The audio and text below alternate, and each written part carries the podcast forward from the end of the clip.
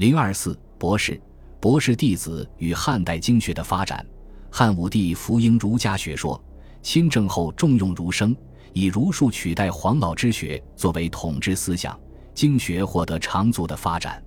窦太后去世后，武帝大举启用儒生，以武安君田汾为丞相，处黄老，行明百家之言，言文学儒者以百数。特别是公孙弘以治《春秋》为丞相封侯，使天下学士弥然相风，用政权的力量。竖起儒学的权威地位，为学者指明了努力的方向。公孙弘占据要津后，身为道术的陈玉不张而忧虑，与太常孔臧等人上书提出，为博士官至弟子五十人，复其身。太常则明年十八以上仪状端正者，补博士弟子。郡国县官友好文学，敬长上，肃正教，顺乡里，出入不备。所闻。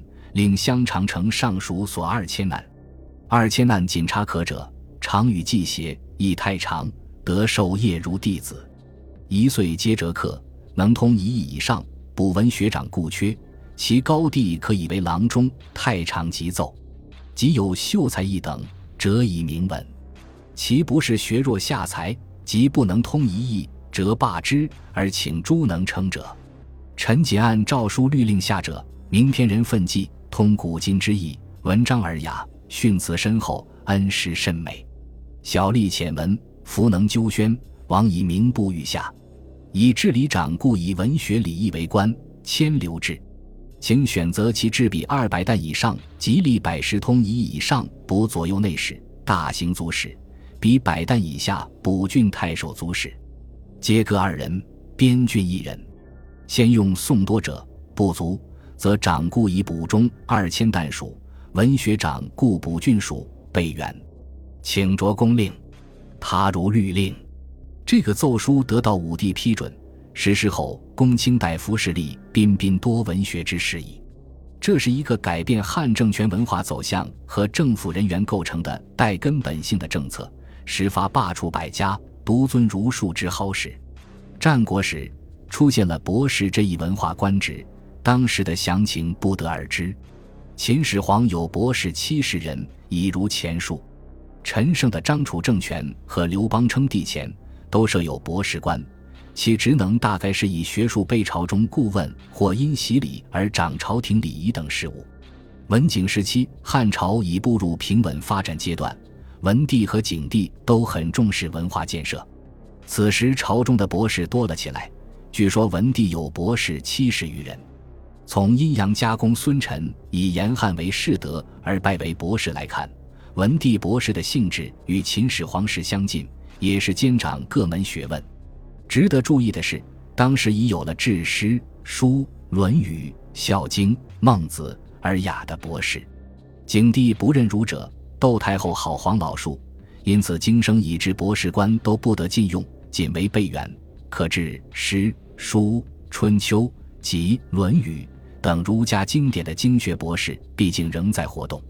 建元五年，武帝制五经博士，罢传记百家与诸家之学。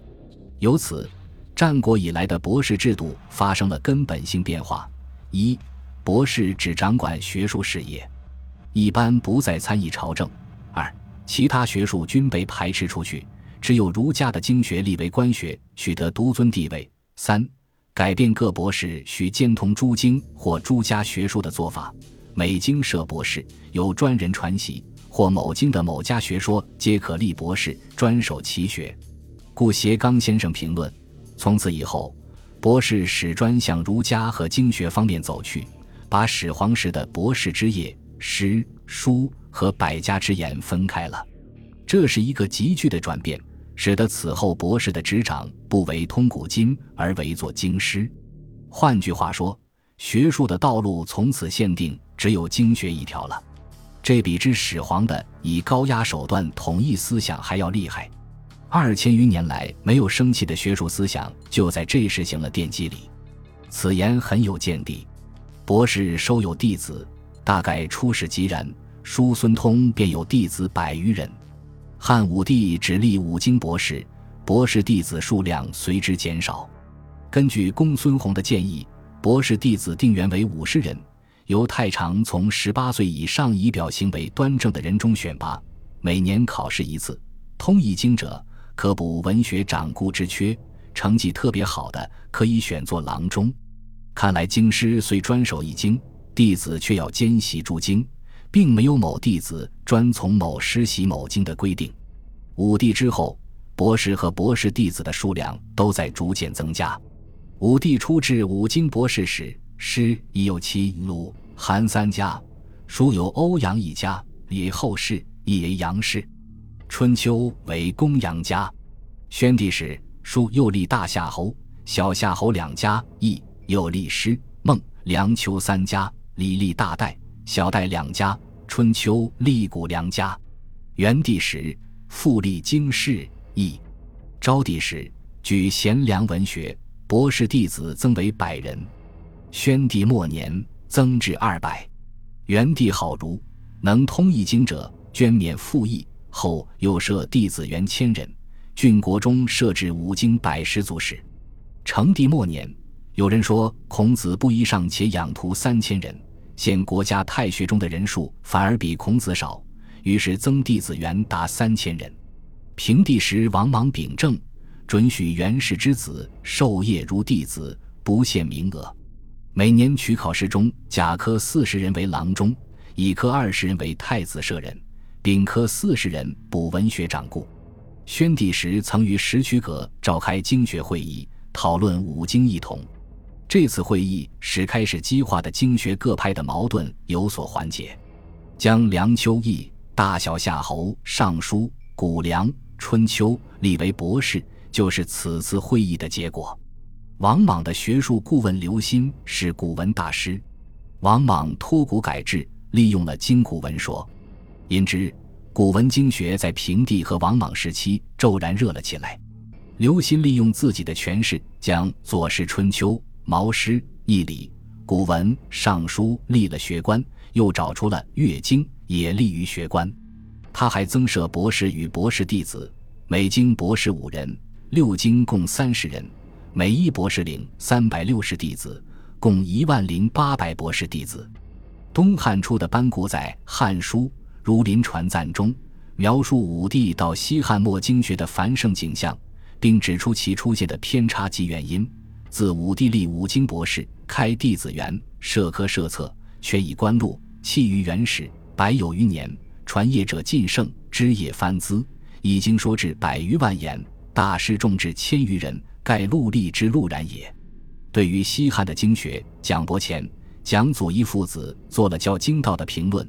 西汉诸儒承秦始皇焚尽之后，传授群经，加以整理，致力于章句训诂，使群经得复昌盛。其有功于经学，诚不可没。且重在微言大义，颇能兼义理训诂之长。虽司马谈已有儒者博而寡要，劳而少功，其是难尽从的批评，但比之后来遂意逃难的章句小儒，突以繁博见长，使人丁年穷经。好守不能终其业者，终觉稍胜一筹；而武帝以后弃于元成，为经学全盛时代，亦是很昭著的事实。且所传之经都是今文，虽说解各有派别，各守师法，而与本经则并无怀疑。后世所以称经学为汉学者，正因经学至西汉始能确立的缘故。东汉光武帝刘秀重视经术，政权初建。莫不抱负焚策，云会京师范生、陈元、郑兴、杜林、魏宏、刘坤、桓荣之徒积众而集。于是立五经博士，各以家法教授，亦有诗、孟、梁丘、经世、尚书、欧阳、大小夏侯、诗、齐、鲁、韩、李大小戴、春秋、言、言，凡十四博士，太常差次总领焉。明帝、章帝父子皆重儒学，明帝常于享设礼毕，正作讲经，诸如执经问难于前，官待近身之人，环桥门而观听者盖亿万计。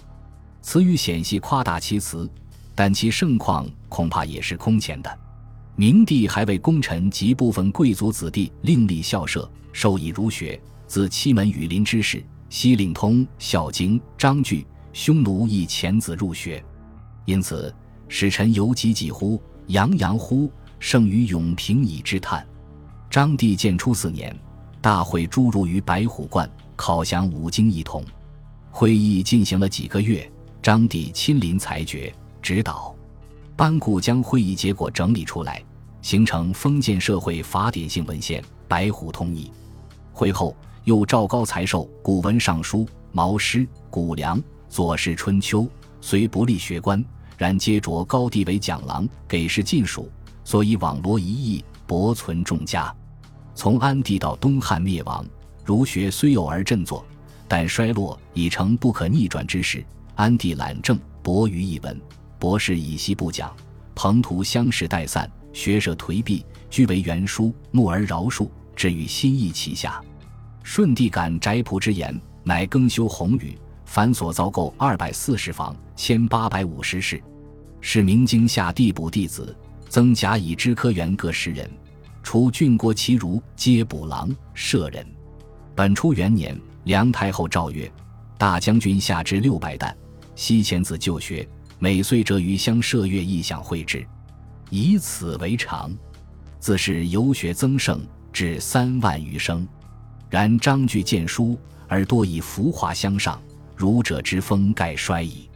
党人记诸，其高明善事多作流废，后遂至纷争，更向言告，亦有私行金货，定兰台七书经字，以合其斯文。总体说来，东汉经学与西汉有些不同。一是古文经学地位上升，逐渐达到与今文经学抗衡，甚至跃居其上的地步；汉末又出现今古文混合的趋势。二是与谶纬结合，形成风气，《白虎通义》可算是以谶纬杂经学的代表作。三是兼通诸经的学者增多，如许慎有五经无双之誉，郑玄遍著群经，这样的事例在西汉并不多见。四是西汉经师文上简朴，研究经书注重大义。多口说流传，不太重视著述。东汉经师文多泛滥，研究经书注重训诂，解经之作大量问世。五是西汉经师传业弟子多至千人者，以为极盛；东汉经师则弟子达万人者，屡见不鲜。上述变化，从表面上看，东汉经学是更加繁荣兴盛了。可深入分析，就会看出经学已出现了诸多虚脱的征兆。正依盛极而衰的法则，一步步走上末路。本集播放完毕，感谢您的收听，喜欢请订阅加关注，主页有更多精彩内容。